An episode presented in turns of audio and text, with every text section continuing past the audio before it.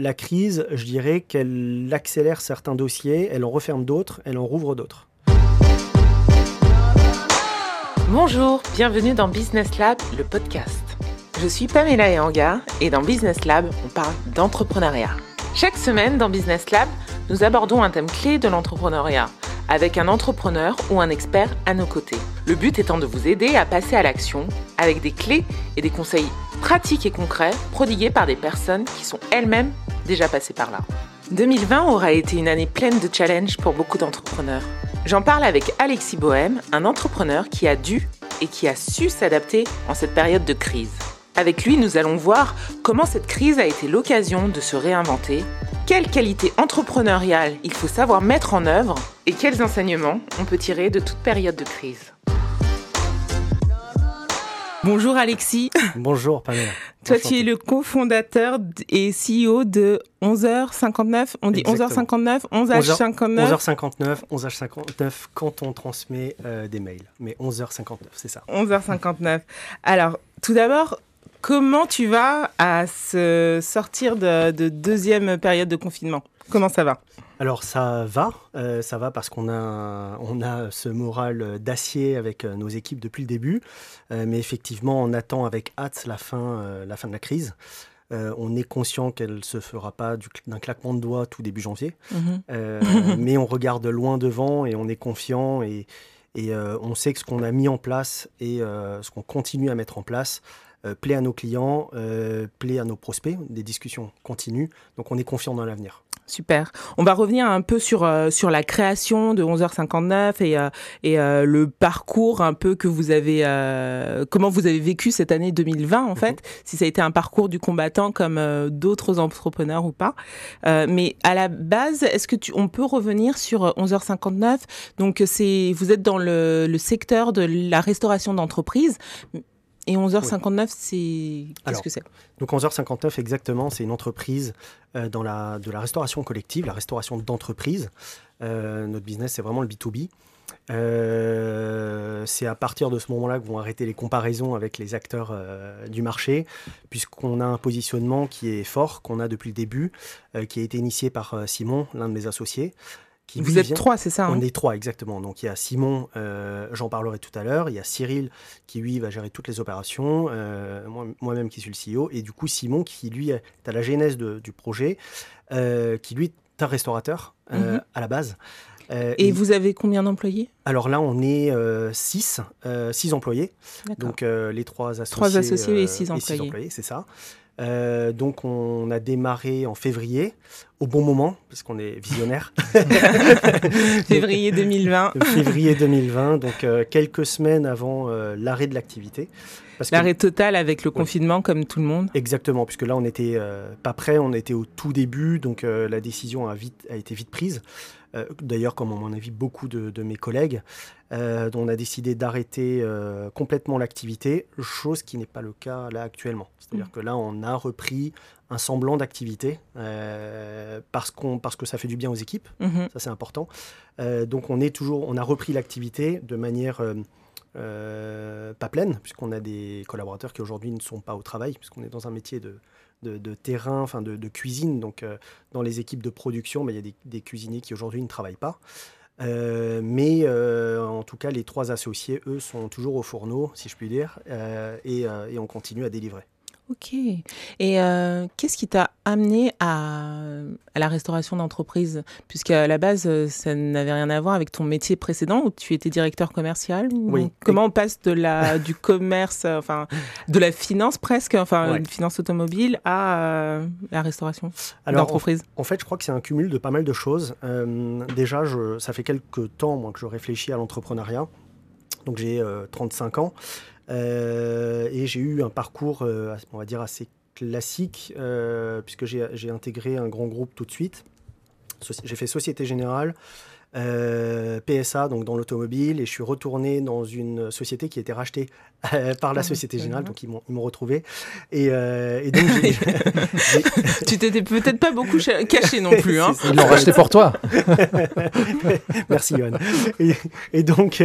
tu travailles plus avec lui, tu es obligé d'être. donc, en fait, effectivement, j'ai eu un parcours plutôt grande entreprise. Euh, et avec toujours cette idée en, tête d'entreprendre, parce que je crois qu'au quotidien, depuis que j'ai commencé à travailler, j'ai peut-être, je ne sais pas si on appelle ça l'esprit d'entreprise, mais en tout cas la volonté de me donner à fond dans le travail. Pour moi, le travail est un, accomplissement et un plaisir.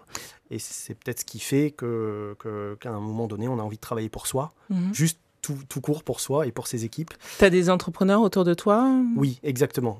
J'ai la chance d'être euh, bien entouré, donc j'ai pas mal d'entrepreneurs autour qui, euh, parfois à des mariages, parfois parce qu'ils travaillent aussi beaucoup, euh, parfois à des mariages, parfois à des, des soirées. Vous faites des mariages entre entrepreneurs Mais du coup, des, des rencontres où, forcément, bah, à chaque fois, ils me disent Tiens, qu'est-ce que tu fais? Qu'est-ce que tu deviens? C'est super ce que tu fais, mais tu devrais entreprendre. Donc c'est une, une, graine qui est. Qui a été plantée. Exactement, et qui germe, et puis. Mmh. Puis un jour, mon associé Cyril, qui est en fait mon frère, euh, c'est une, une super ça aventure, aide. ça aide. Donc euh, Cyril, euh, qui lui me parle de, de, projets assez régulièrement pendant à peu près un an et demi.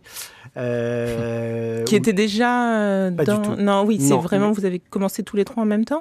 Alors, avec Cyril, on a commencé en même temps. On avait un projet qui n'avait rien à voir la avec la restauration. On devait rester dans la mobilité. Euh, des entreprises, donc euh, le métier que je faisais à peu près avant. Euh, et finalement, au même moment, parce que la vie est bien faite, on rejoint Simon, qu'on connaissait par relation, petit cercle également, qui lui était restaurateur. Donc il a eu un, vrai parcours de restaurateur. Il est parti à Hong Kong, enfin Shanghai, Hong Kong, pour manager des restaurants. Il est revenu en France, à Paris. Il avait deux restaurants bistronomiques dans le 11e. Et donc à ce moment-là, il me parle de son projet pas du tout pour me vendre d'ailleurs. Euh, il me parle de son projet, euh, parce que moi j'étais, directeur euh, commercial dans, dans, le B2B, toujours sur un métier de service qui n'avait rien à voir avec celui-ci, et il me demande des conseils. D'accord.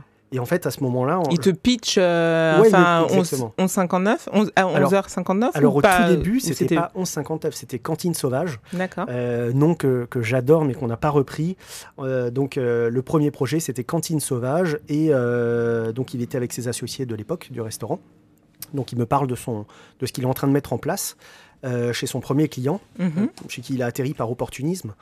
Euh, et en fait, je trouve son idée géniale, parce qu'on en parlera peut-être tout à l'heure, mais le positionnement est un positionnement qui est vraiment très fort et qui finalement a fait écho à mon quotidien de manager, qui manquait peut-être à mes équipes. Ben, le midi, bien se restaurer, savoir d'où vient la nourriture, moi ça me parle. Il y a toute une notion de, de, qualité de vie au travail parce que quand on mange bien, forcément, on se sent bien au travail. Il y a une démarche RSE, et on en parlera peut-être tout à l'heure, euh, avec des produits qui sont sourcés en local, des produits bio bien sûr, euh, et euh, une exécution de la cuisine qui est faite par des chefs qui viennent de la restauration bistronomique, puisqu'il a commencé comme ça. Mhm. Donc en fait, un positionnement finalement très quali, très quali et finalement assez fort pour que je puisse moi me projeter en tant que manager et me dire, en fait, c'est ton produit qu'il me faut. Donc en fait, il avait super bien pitché. Et, et la deuxième chose, c'est que finalement, mes contacts de l'époque, euh, qui sont euh, des DAF, des directeurs des achats, des DRH, finalement pouvaient être ses interlocuteurs.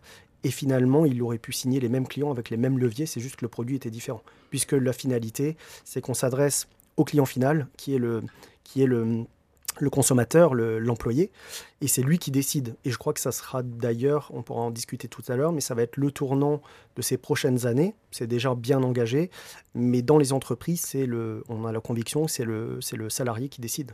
Alors ça, ce pitch, c'était à quel moment par rapport à février 2020 Alors ça s'est fait en mai. Mai, 2019. D'accord. Mai 2019. Et tu t'es dit, ah ouais, Banco, moi j'ai envie de défendre la cause déjeuner. Euh, Très honnêtement, pas tout de suite, parce qu'on on fait pas, euh, on quitte pas. C'est vrai que j'étais dans euh, dans un confort. Quand je dis confort, c'est parce que ouais, la sécurité du CDI, sécurité du CDI. Euh, ma carrière était en train de, de, prendre un beau un beau tournant. Enfin, c'est mmh. même plus un tournant, c'est une belle une belle ligne droite. Euh, et donc forcément, j'ai des enfants. Euh, ça, c'est la première chose. Donc il y a toute la partie euh, personnelle. On n'embarque pas sa famille d'un claquement de doigts. Enfin, certains le font, mais je trouve ça à l'air d'eux. donc moi, je n'étais pas du tout dans cette dynamique. Il fallait que je réfléchisse, que je pose les choses. Donc malheureusement ou heureusement, malheureusement pour mon ancienne carrière, mais heureusement pour ce nouveau projet, j'ai eu tout l'été pour y réfléchir. et du coup, je lui ai donné mon go au fin du mois d'août. Fin du mois d'août, tu, as, tu as tu t'es lancé dans le truc. Tu... Qu'est-ce qui t'a convaincu? Ce qui m'a convaincu. Le euh, premier point qui t'a convaincu, enfin celui qui a été le plus déterminant? En fait, c'est alors c'est un cumul de choses, c'est pas. Bien sûr. Mais, mais, c'est vrai que ce qui a été déterminant, c'est que euh, alors Johan, euh, on s'est connu dans une autre entreprise. Euh, où finalement. Ah, c'est Johan Bravo Non, c'est pas Johan, mais, en fait, on a travaillé ensemble dans une autre entreprise qui était dirigée par un fondateur, oui. où on travaillait beaucoup. On était tête dans le guidon. On a été racheté du coup par une filiale d'un grand groupe. Euh, donc toujours à fond parce que bah, parce qu'on était en plein en plein après rachat, il y avait plein de choses à mettre en place. Donc la tête dans le guidon et puis il arrive à un moment où je prends un autre poste euh, dans une structure qui était pour le coup très structurée et tout allait bien. Et au final, on lève la tête et on se demande euh, bah, qu'est-ce qu'on va faire pour les 20 prochaines années, puisque c'est vrai que bizarrement, j'y pensais, j'y pense d'ailleurs pas toujours. Et là, j'y pensais pas trop. On y pense rarement. Et on y pense rarement, exactement. Et donc, euh, ben, ce moment euh, d'inattention a fait que j'ai levé la tête et je me suis posé euh, les questions à un moment où ben, Simon venait me voir. Donc, euh, mm, mm. donc, euh, donc c'est vraiment un concours de d'opportunités en fait. Exactement. Chaque semaine, je demande à mon invité trois mots de l'entrepreneur. Qu'est-ce que l'entrepreneuriat t'inspire? La première, enfin les deux premières choses, c'est le travail et le courage. mais ça, finalement, c'est pas nouveau. Je crois que dans tous les métiers, peu importe ce qu'on fait, le plus important, et c'est ce qui permet d'ailleurs d'être épanoui au quotidien, c'est le travail et le courage. Si on est courageux et qu'on travaille, euh, normalement, le monde devrait nous sourire. là, je dis ça en pleine Encore plus euh, en tant qu'entrepreneur, tu as, tu as l'impression Parce que moi, je pense qu'en salarié aussi, en fait. Hein. Non, c'est différent. C'est-à-dire qu'en... Alors, pour le coup, je... j'ai eu le temps de faire pas mal de feedback sur ma vie d'avant. c'est que quand on prend des décisions euh, courageuses, euh, ou pas d'ailleurs, euh, quand on a un poste à responsabilité dans une grande entreprise, si ça se passe pas bien, c'est pas grave. Enfin, c'est pas grave. On peut se rattraper. Quand on est un entrepreneur, euh, surtout quand on débute, on n'a pas vraiment le droit à l'erreur. Mmh. Alors, bien sûr, on fait des erreurs. Au quotidien, on en fait. Et heureusement. Mais par contre, on doit très vite rebondir.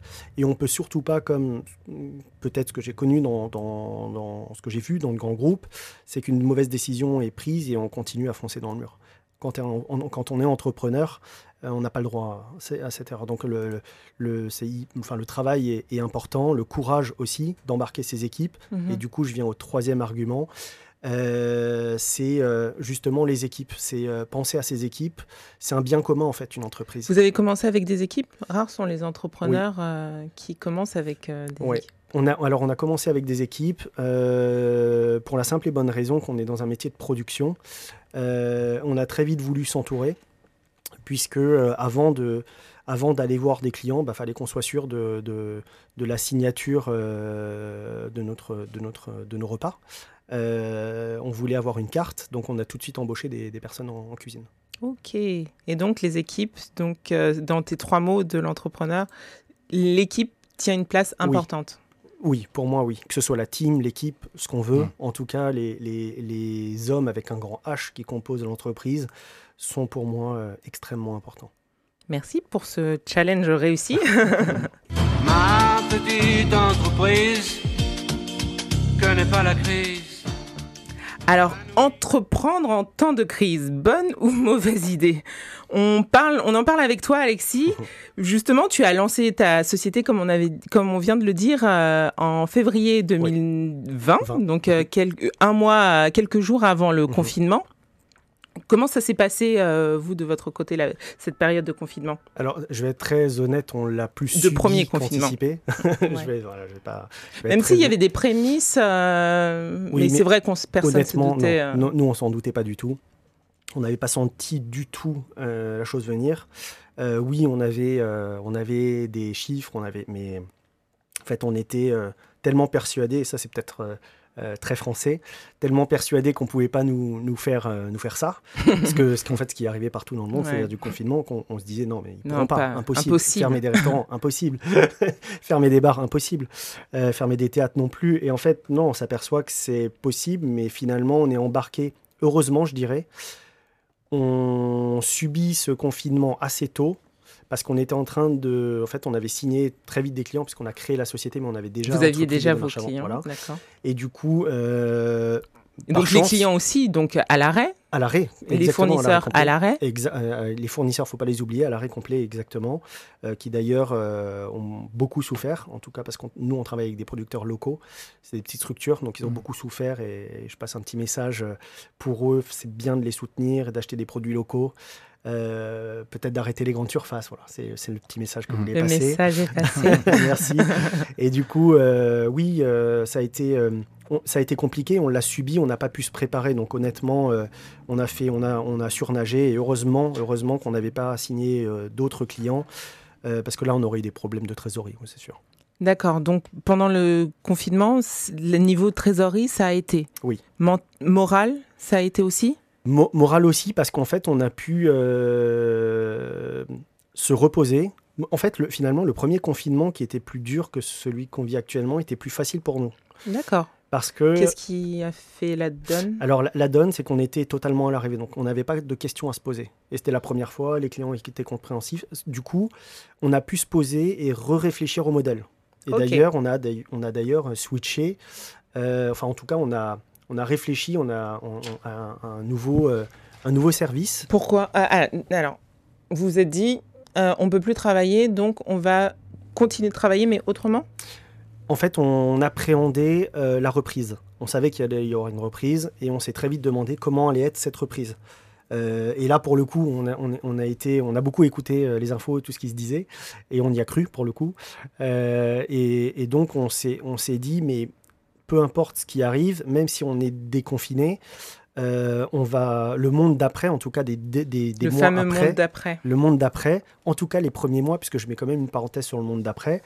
Euh, on s'aperçoit qu'il revient vite, le monde d'avant.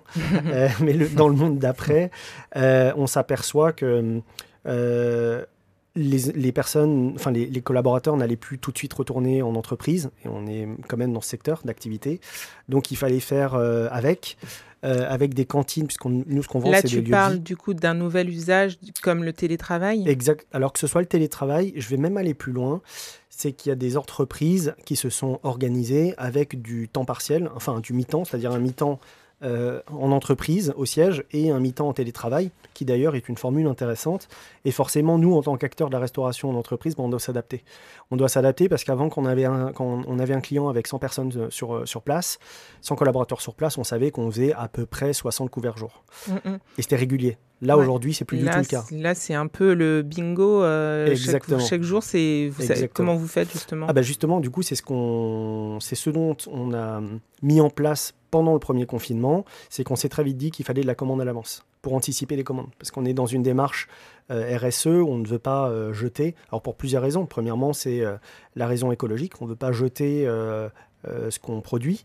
Et deuxièmement, c'est économique. C'est que tout ce qu'on jette, en fait, ça se paye et ça se paye dans le prix. Donc pour tenir des prix par rapport à la cuisine qu'on produit, pour être dans le marché en termes de prix et pas être à des prix mirobolants, parce qu'on on reste dans la restauration d'entreprise, euh, pour tenir nos marges, on est obligé d'anticiper et d'avoir le moins de pertes possible. Et donc anticiper, c'est mettre en place une application, c'est euh, demander à nos clients de commander à l'avance. Donc il y a un vrai travail de pédagogie qui n'est pas simple d'ailleurs. Donc le premier quick win de ce confinement, c'était la mise en place d'un click and delivery, click and collect. Exactement. click and collect, click and delivery, on a testé les deux.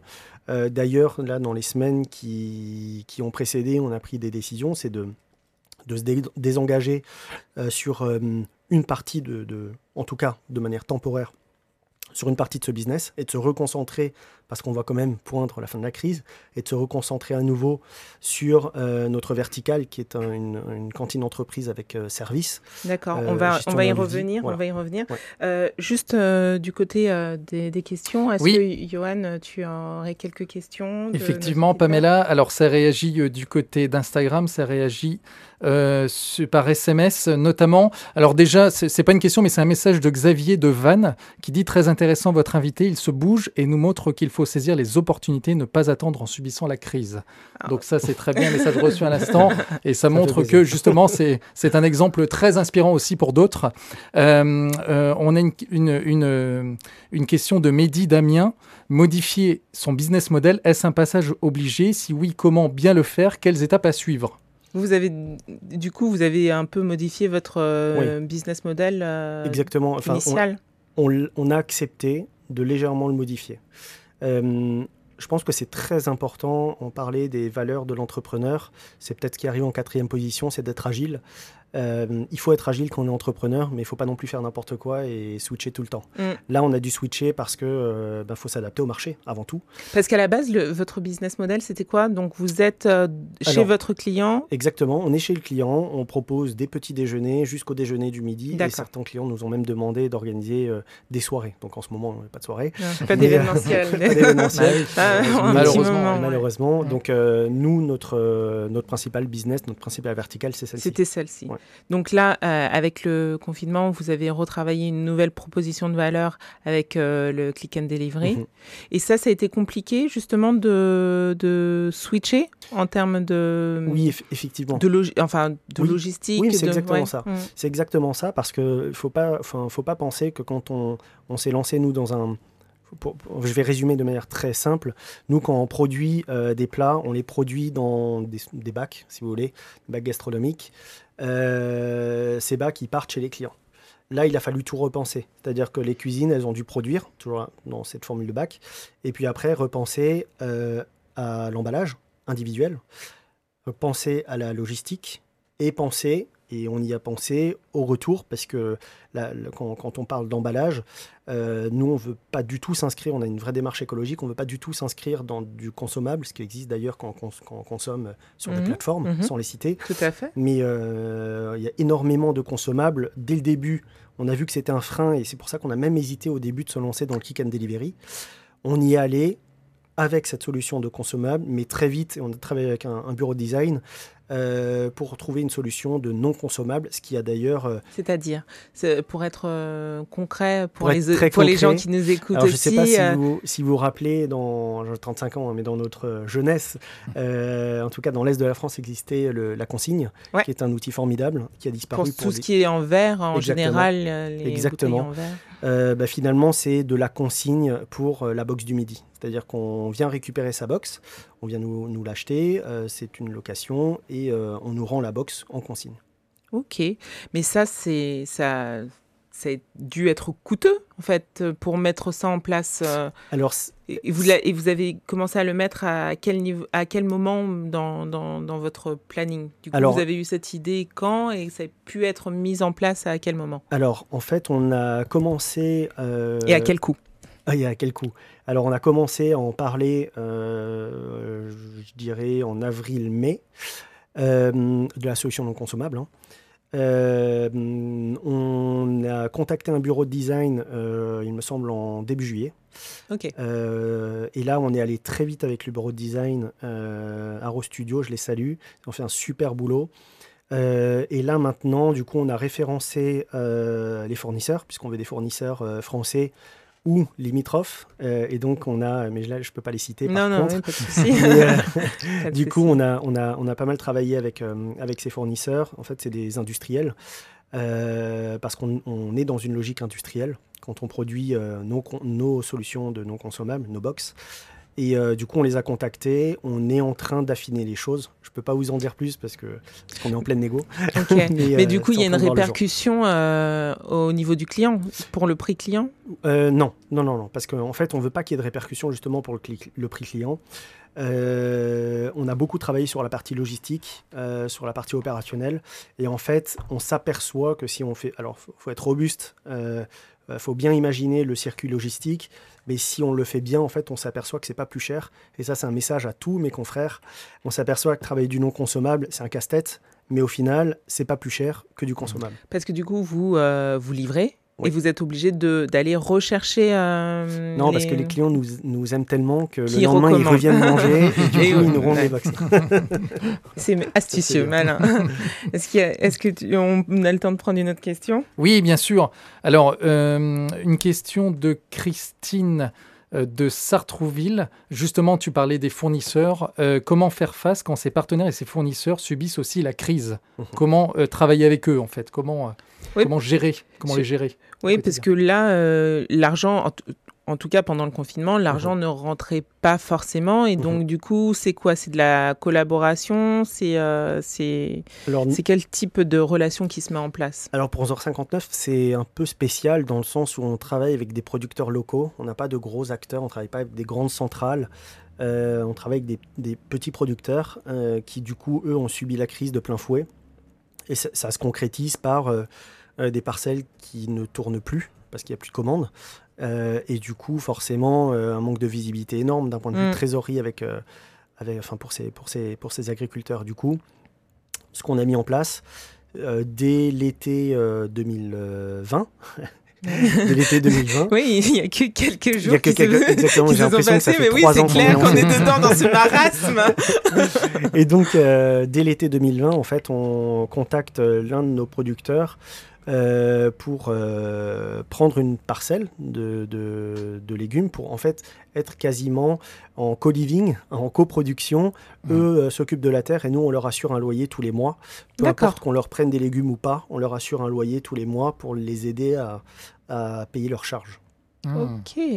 Donc c'est un geste fort. Ouais. Euh, c'est un geste euh, fort. On... Mais nous, on ne s'est pas posé de questions puisque ça faisait partie de, De vos de, valeurs, de en nos fait. valeurs et de ce qu'on a mis au place dès, dès le début. Donc on est même content aujourd'hui d'avoir, euh, d'avoir, euh, de les avoir aidés, mais ils sont pas encore sortis de crise. Ok. Mm. Et, euh, et ça, en fait, est-ce que vous avez aussi sollicité euh, bah, des, des prêts? Enfin, com- parce que vous, enfin, je pense que vous, vous, avez, vous aviez de la trésorerie, mais bon, enfin, Alors, Alors on avait de la trésorerie. vous-même, comment vous faites? On avait de la trésorerie, on a la chance d'être accompagné euh, par des investisseurs qui croient en nous. Euh, et non, pour répondre, et c'est pour ça que je souris un peu, c'est que quand on lance son entreprise en février 2020, on n'a quasiment pas d'aide, euh, parce qu'on n'est pas assez ancien, euh, parce qu'on n'a pas généré de chiffre d'affaires, même si on a des équipes et qu'on est en train Ouais. d'avancer, qu'on a Oui. des signatures. Oui, parce qu'il faut rappeler que pendant la période de confinement, avec l'État, les, entrepren- les entreprises, en tout Mhm. cas, avaient le droit à des, des subventions ou Mhm. à des aides qui Mais leur a- permettaient de tenir. Exactement. Mais, pas alors, vous, c'est ça que tu Alors me il faut, dis. oui c'est ça. Alors il faut, il faut saluer les aides puisque parce qu'elles ont permis à beaucoup d'entreprises. euh, moi mon but quand, quand je parle de ça, c'est pas de tirer sur euh, ce Non, qui a été mis en place. Au contraire, je trouve que c'est une très bonne chose et il faut saluer ce qui a été fait. Mais oui, c'est vrai que les entreprises comme nous qui nous sommes lancés peut-être au mauvais moment, euh, en tout cas de, sur ce point de vue-là, Mhm. euh, non, on n'a pas eu le droit à, Ouais. à des aides. Comme, euh, comme beaucoup d'indépendants, comme beaucoup exactement, de... ouais. exactement, comme Mm. beaucoup d'indépendants. Tu fais bien de- d'en parler.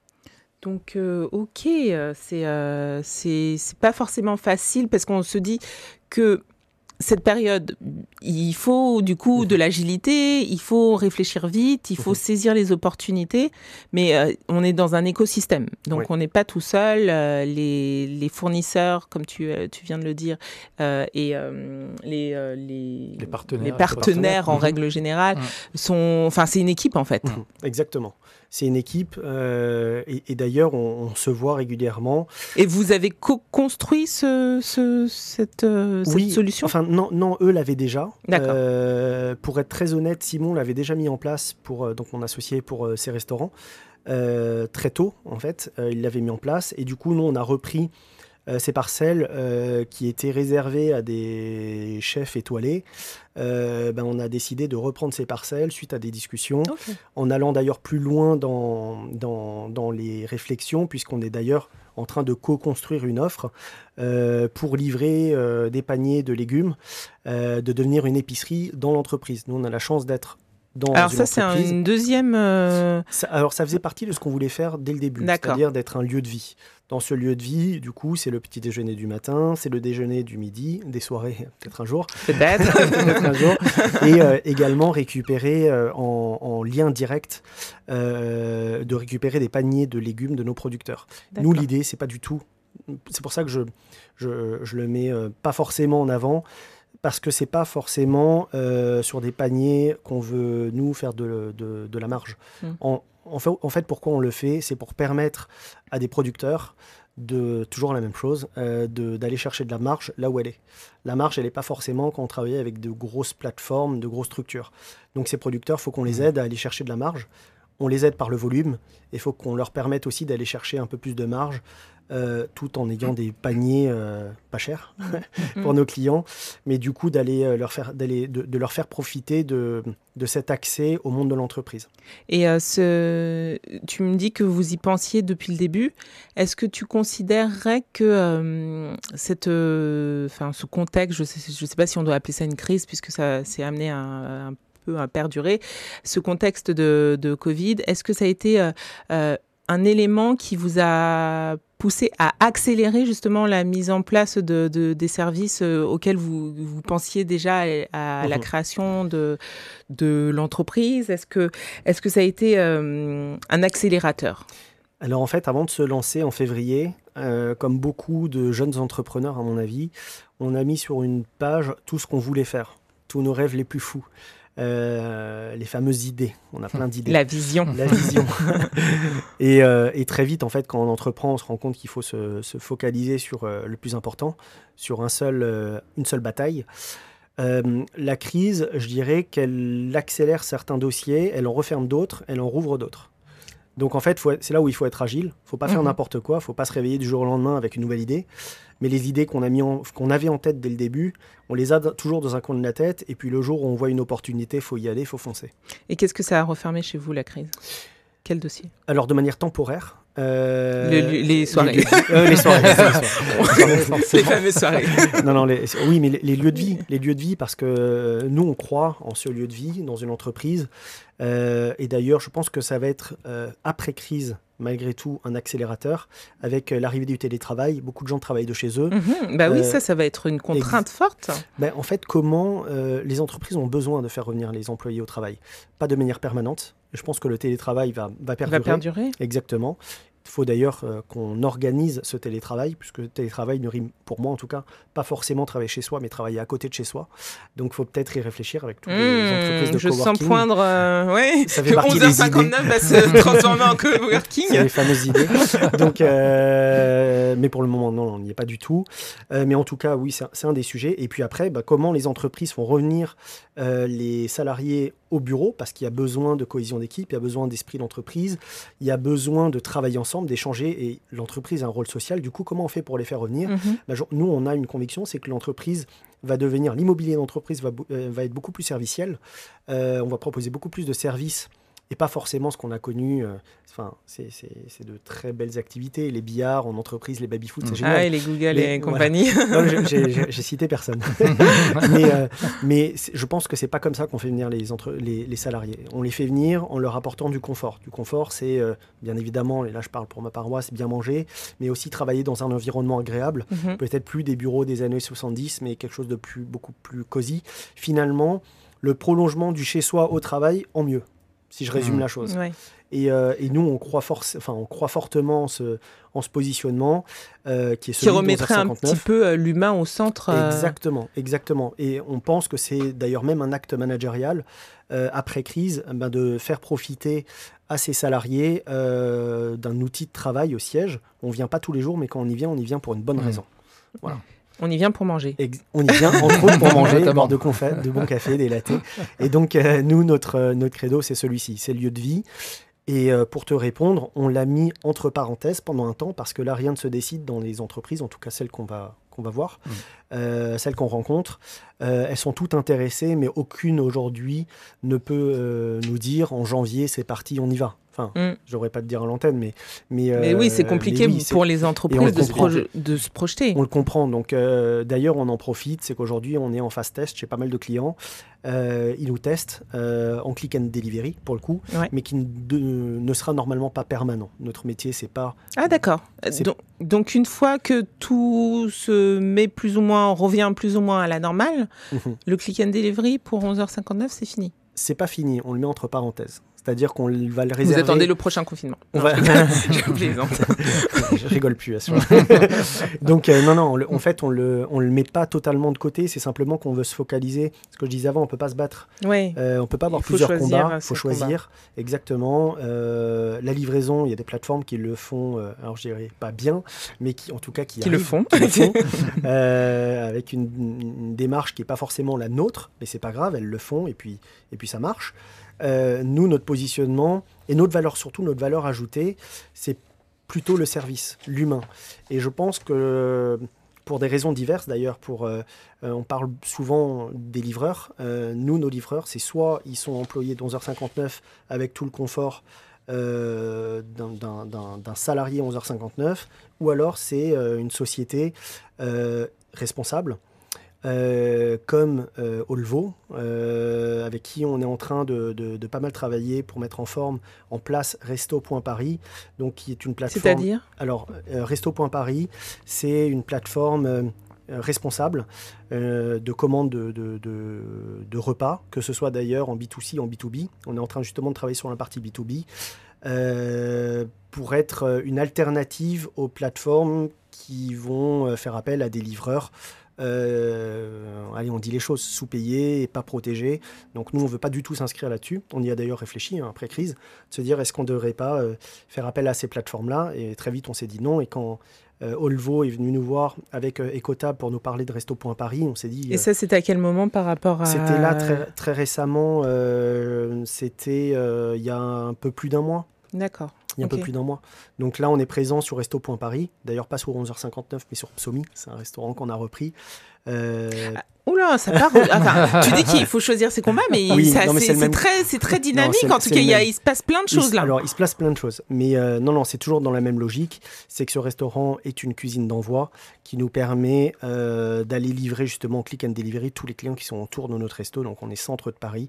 On a repris cette, ce resto qui est plus un point logistique qu'un vrai restaurant malgré tout, on y mange bien et parfois mieux que dans certains restaurants. Euh, donc, en fait, euh, tu as vécu le. Enfin, 11h59, ta, société a vécu mhm. euh, le deuxième confinement différemment du premier, c'est. Oui. Déjà, il y avait plus de souplesse. C'était pas le même confinement. Oui. Alors oui, exactement. C'était pas le même confinement, mais nous, ce qui nous a fait très vite peur dès, l'annonce, enfin, quelques jours avant l'annonce, on s'était déjà préparé avec mes associés. Vous étiez préparé à. Alors on n'est pas du tout, euh, on n'est pas du tout dans la médecine. On est, on suit pas, euh, enfin on n'a pas d'avis euh, tranché. Malgré tout, on sait qu'en période d'hiver, on est plus malade qu'en été. À la fin du premier confinement, on savait, on qu'il y aurait une deuxième vague. Qu'il y aurait une deuxième vague, mais qui n'allait pas arriver l'été. Là, finalement, ça arrive fin octobre, une période hivernale où tout le monde tombe un peu malade. Et donc, à ce moment, on prend la décision très vite de tout stopper tout de suite. Donc, euh, pas du tout d'activité au mois de, novembre. Zéro. Euh, là, on a repris, euh, c'est ce que je disais avant pour le mois de décembre, mais de manière dégradée, puisqu'il n'y a que les associés qui travaillent.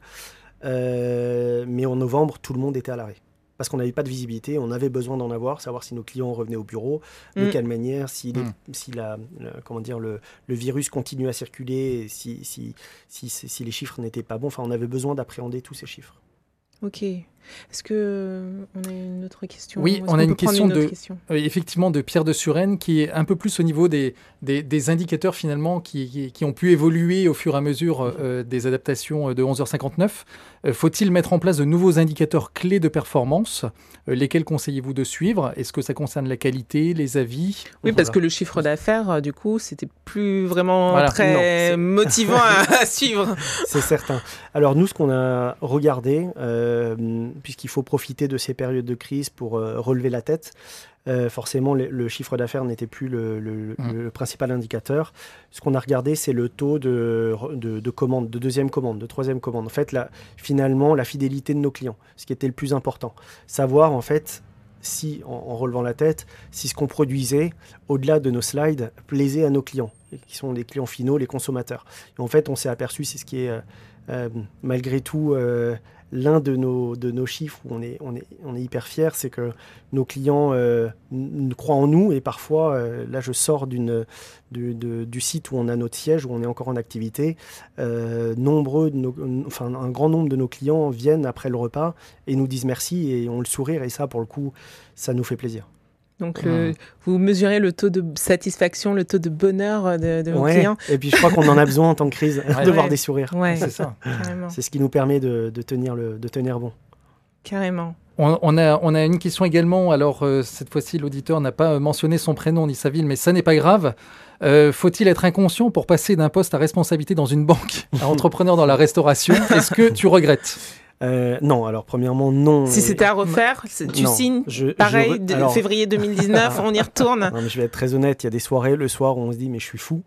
Et, je- et pour, pour répondre à Johan, euh, enfin à l'audit- à l'auditeur, oui, euh, je pense qu'il faut avoir un brin de folie euh, parce qu'on, enfin personnellement en tout cas, j'étais quand même dans un confort euh, où j'avais une trajectoire euh, qui était euh, fabuleuse.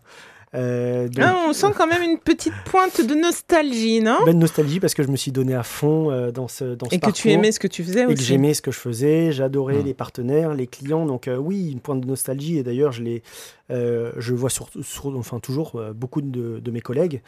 Euh, donc euh, non, non, je je regrette pas du tout d'être parti, mais c'est vrai que des fois on se dit mais Mm. mais on est fou, on est fou. Et mais mais mais mais on ne regrette pas parce que je pense et ça fait partie d'une réponse que je voulais te faire avant. euh, je pense que c'est dans les moments de crise euh, qu'on décèle des opportunités.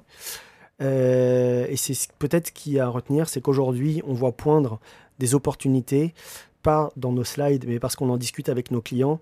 Il y a des opportunités qui sont là, qui vont arriver.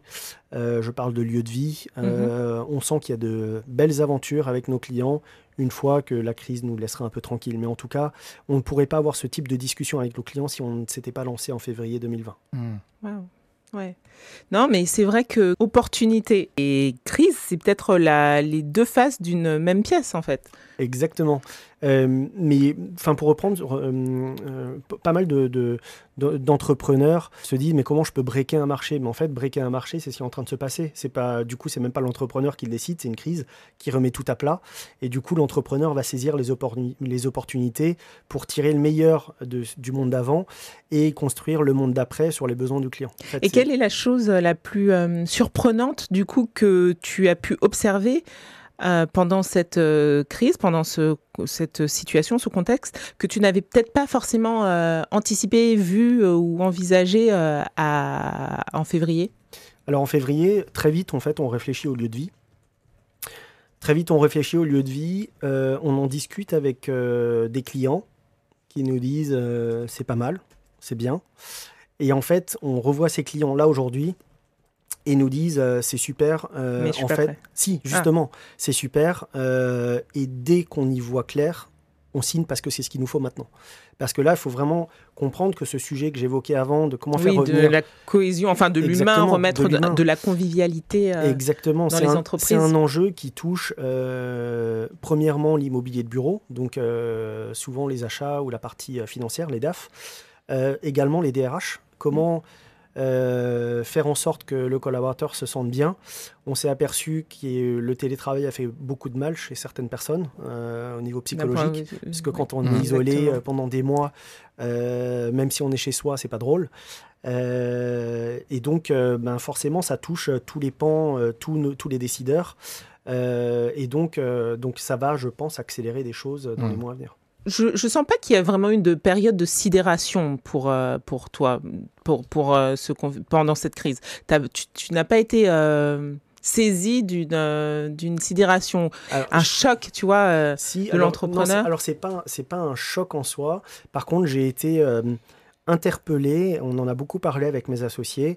C'est qu'il y a eu plusieurs phases depuis le mois de février. oui, ce serait intéressant de revenir là-dessus. Oui, il y, a- il y a vraiment eu plusieurs phases et finalement ces phases, elles se sont adaptées au retour. Nous, on écoute beaucoup les clients euh, et on s'aperçoit qu'il y a eu différentes phases chez, chez nos clients, Chez vos chez, clients, chez nous d'ailleurs aussi, Mhm. euh, où cette crise, on se rend compte qu'elle a eu euh, des effets euh, parfois pervers, où chaque individu s'est un peu recentré sur lui-même euh, et au final... On peut le voir de deux façons. Alors, exactement. Bah, je, coup, je sais pas si c'est ce que, ce que tu voulais dire, mais euh, où certains, certains individus se sont recentrés sur eux-mêmes, côté individualiste, quand quelques semaines après, en fait, ils ont eu besoin de voir du monde et de se sociabiliser. Mhm. C'est très compliqué pour un entrepreneur, en tout cas dans notre business, d'appréhender les tendances. Hmm. Euh, et là, oui, euh, je peux te parler d'un peu de, de sidération, puisque euh, l'avis du consommateur euh, nous intéresse beaucoup, parce qu'on doit s'adapter à la demande du client, et quand cette demande change du tout au tout euh, au fur et à mesure que les semaines passent, euh, c'est assez déroutant. oui. Et comment vous avez observé votre marché? Vous êtes allé à sa rencontre, enfin comment, euh, puisque chacun était chez, chez soi, Mhm. c'était quelle, quelle manière, euh, quel levier vous avez utilisé pour rester en contact avec euh, vos clients, avec vos, vos partenaires Alors, il y a eu beaucoup d'appels téléphoniques déjà pour savoir si nos clients allaient bien, Ok. enfin nos contacts. C'est vrai Oui, c'est vrai. Vous- Donc vous avez pris vos, téléphones et vous avez appelé vos clients Oui, exactement. J'ai d'ailleurs un. Mais là, pour le coup, je pourrais pas citer la, Non. personne. j'ai un client, eux. On veut pas tout savoir. Hein. Fais attention à ce que tu dis. Tes propos n'engagent que toi. J'ai j'ai un client qui, pendant euh, du coup le premier confinement, on s'appelle et qui me, qui me demande vraiment, Alexis, prends soin de toi. euh, Ouais. On se revoit vite. Et puis quand tout ça est passé, l'été est passé au mois de septembre, on rentre de nouveau en contact, je le recontacte et puis il se rappelle plus de moi. Enfin, c'est presque ça. Donc j'étais devenu euh, le confident, euh, la personne que, à qui il allait dire ça se passe mal. Donc quand je dis qu'il se rappelait plus de moi, c'est que du coup Oui, on n'avait plus le même rapport. Oui, voilà, il n'y avait plus le même rapport. Et oui, c'était c'était assez, euh, assez drôle. Mais oui, on s'est appelé avec pas mal de clients, on s'est écrit euh, et on a même conclu un partenariat majeur pendant, euh, en tout cas, on a initié, euh, ce qui a débouché sur un, un partenariat fort. On a initié une discussion avec euh, un acteur important de, de- de- du coworking euh, pendant la crise. Donc, on a avancé Mmh. sur, un, sur un contrat important pour 11h59, un- important aussi pour, pour notre Et client. qui est arrivé comment? En fait, il nous a connus parce qu'on était euh, présent sur l'un de ses sites dans les, sur lequel il avait des bureaux. D'accord. Il a mangé chez nous. Avant euh, le confinement, donc. Avant le confinement, au mois de février. Parce qu'en en fait, 11h59 a démarré en février, mais euh, les Il- cantines sauvages existaient déjà avant. D'accord. Et donc, il avait déjà mangé chez nous plusieurs fois. Euh, le- je parle du fondateur. A priori, il avait apprécié. Euh, et du coup, euh, par euh, opportunisme, on est rentré en contact. Pendant on- le confinement, justement, dans votre euh, campagne de prospection, savoir comment vont les clients. Exactement. Donc, euh, et en fait, reprise de euh, contact. et en fait, euh, les yeux doux à distance ont marché puisque euh, on a on a commencé à réfléchir un partenariat pendant le premier confinement et on a signé avec eux euh, début juillet. Donc ça s'est fait assez vite. C'est top. Ouais.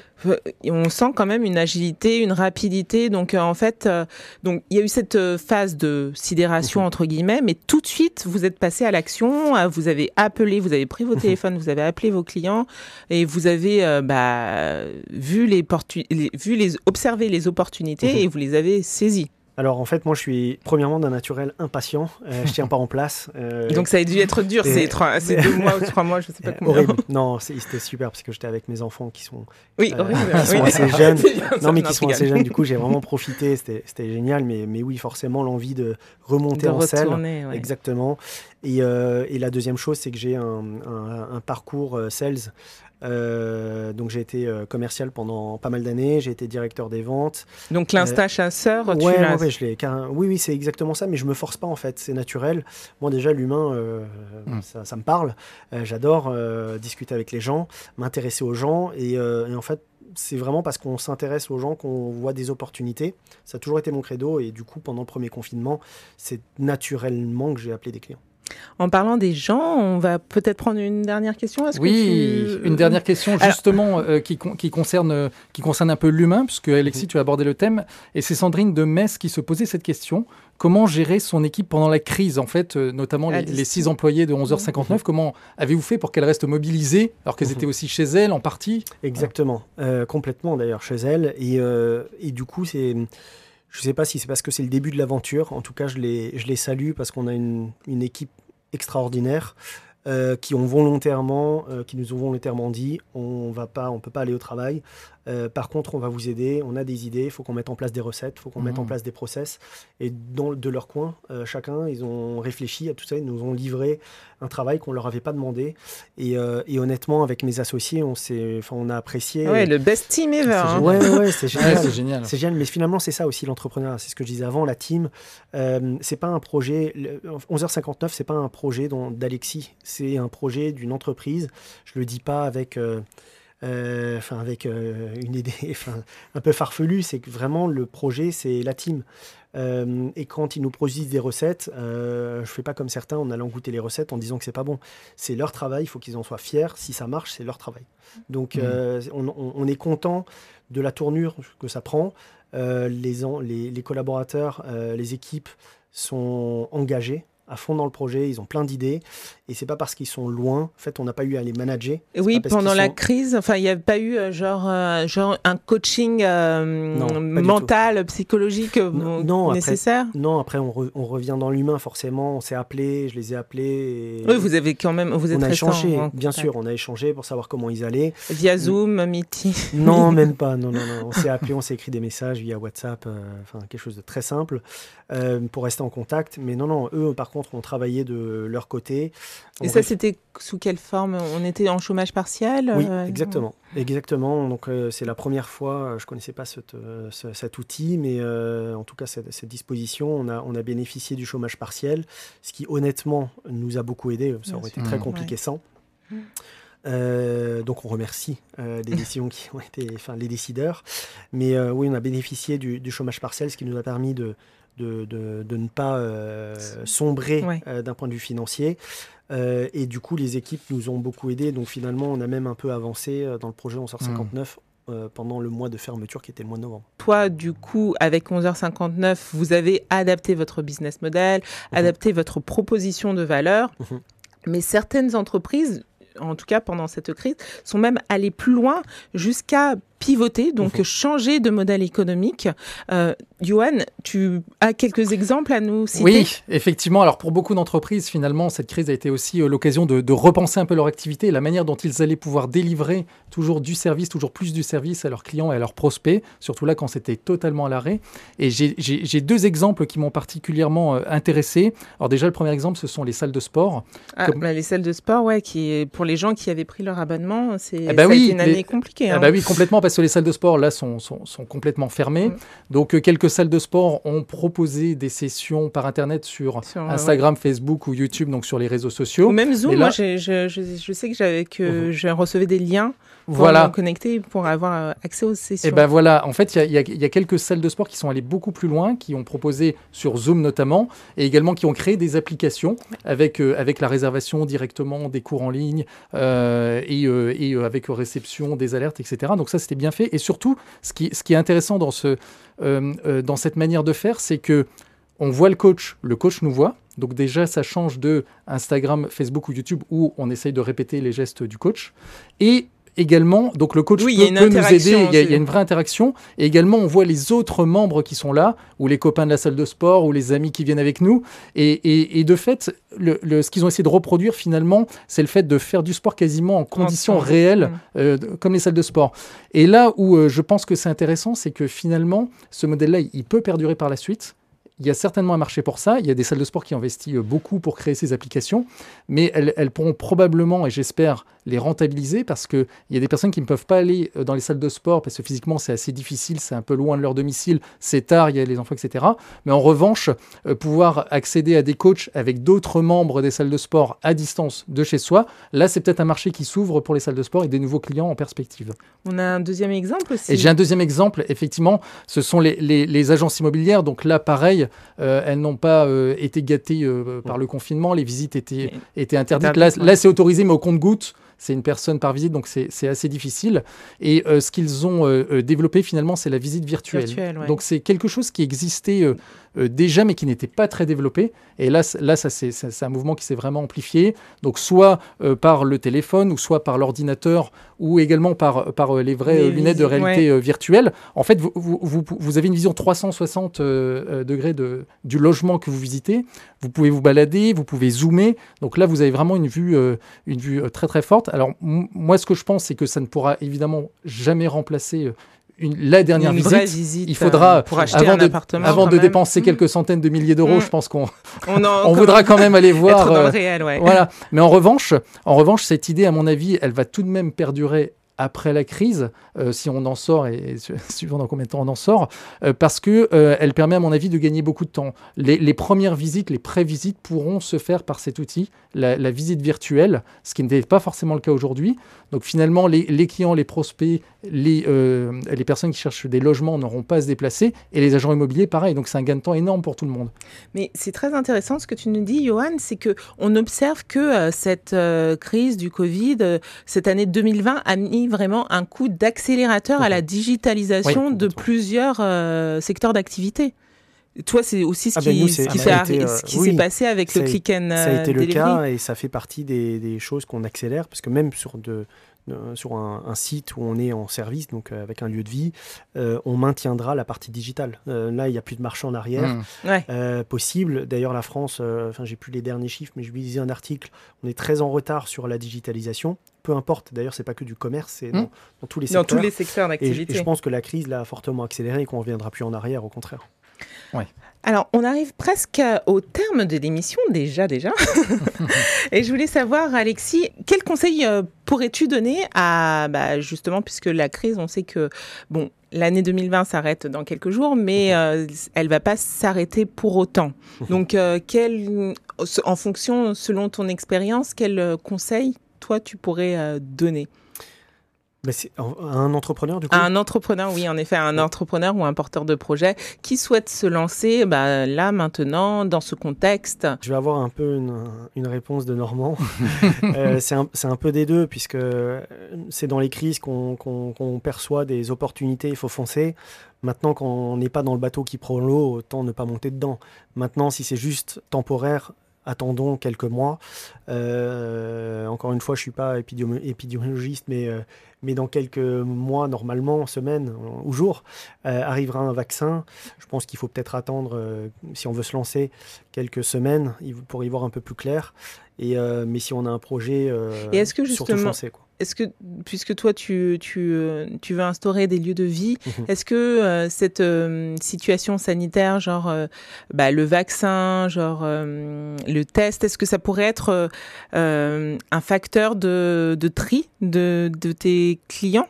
Ça veut dire que ceux qui auront un test positif pourront. Ah non, non, non. Est-ce que, est-ce que Non, tu, alors- tu te vois aller jusque-là? Ah non, alors déjà, on gère des lieux de vie chez nos clients. Donc, c'est nos clients euh, qui mettent la Qui politique, fixent les règles. Qui fixent les règles, exactement. Donc, nous, on est, on est, on sert, on est juste un prestataire de service. Donc, non, non, il n'y aura pas de jauge.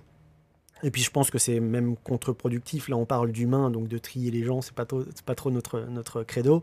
Mais euh, euh, je, dirais, je dirais que de toute façon, je pense que le, le, je pense que le vaccin va permettre d'apporter euh, une, une certaine confiance. Et c'est la confiance, en fait, qui permet aux gens de revenir au travail, de vivre comme avant.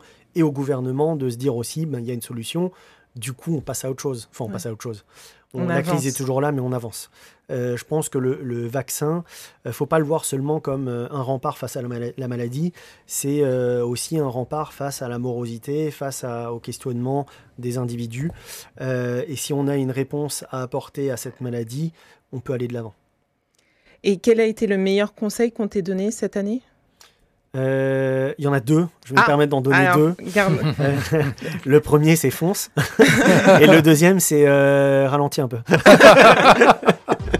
Toujours dans le Normandie. hein. Mais en tout cas, merci beaucoup d'avoir été notre invité. Euh, alors, comme l'a dit Alexis, toute crise, il y a forcément une opportunité derrière. Euh, ce qui reste constant dans ce monde, c'est le changement. Ceux qui arriveront à perdurer dans, dans, dans ce monde qui est l'entrepreneuriat, c'est ceux qui arriveront à s'adapter. Exactement. Euh, merci à tous de nous avoir suivis. Merci Johan. Merci Pamela, On merci s- Alexis. On se Merci retrouve euh, la semaine prochaine. Si vous avez des questions, n'hésitez pas à nous contacter via nos euh, LinkedIn, Pamela et Anga ou Johan Mago. Euh, on se retrouve, nous, la semaine prochaine. Et d'ici là, nous vous souhaitons une très belle semaine. Et si ce podcast vous a plu, n'hésitez pas à en parler autour de vous, à le partager, à commenter, à liker et même encore mieux, à nous laisser 5 étoiles. Et pour ne rien rater, pensez également à vous abonner.